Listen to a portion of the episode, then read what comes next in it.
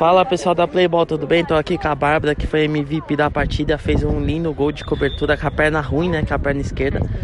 O que mudou do primeiro pro segundo tempo? Porque o primeiro tempo é, começou vocês perdendo, 2 a 0 é, saiu na desvantagem, depois conseguiram com um gol contra é, diminuir o placar, mas no segundo tempo vocês dominaram a partida, a partida por completo. Qual foi a principal diferença?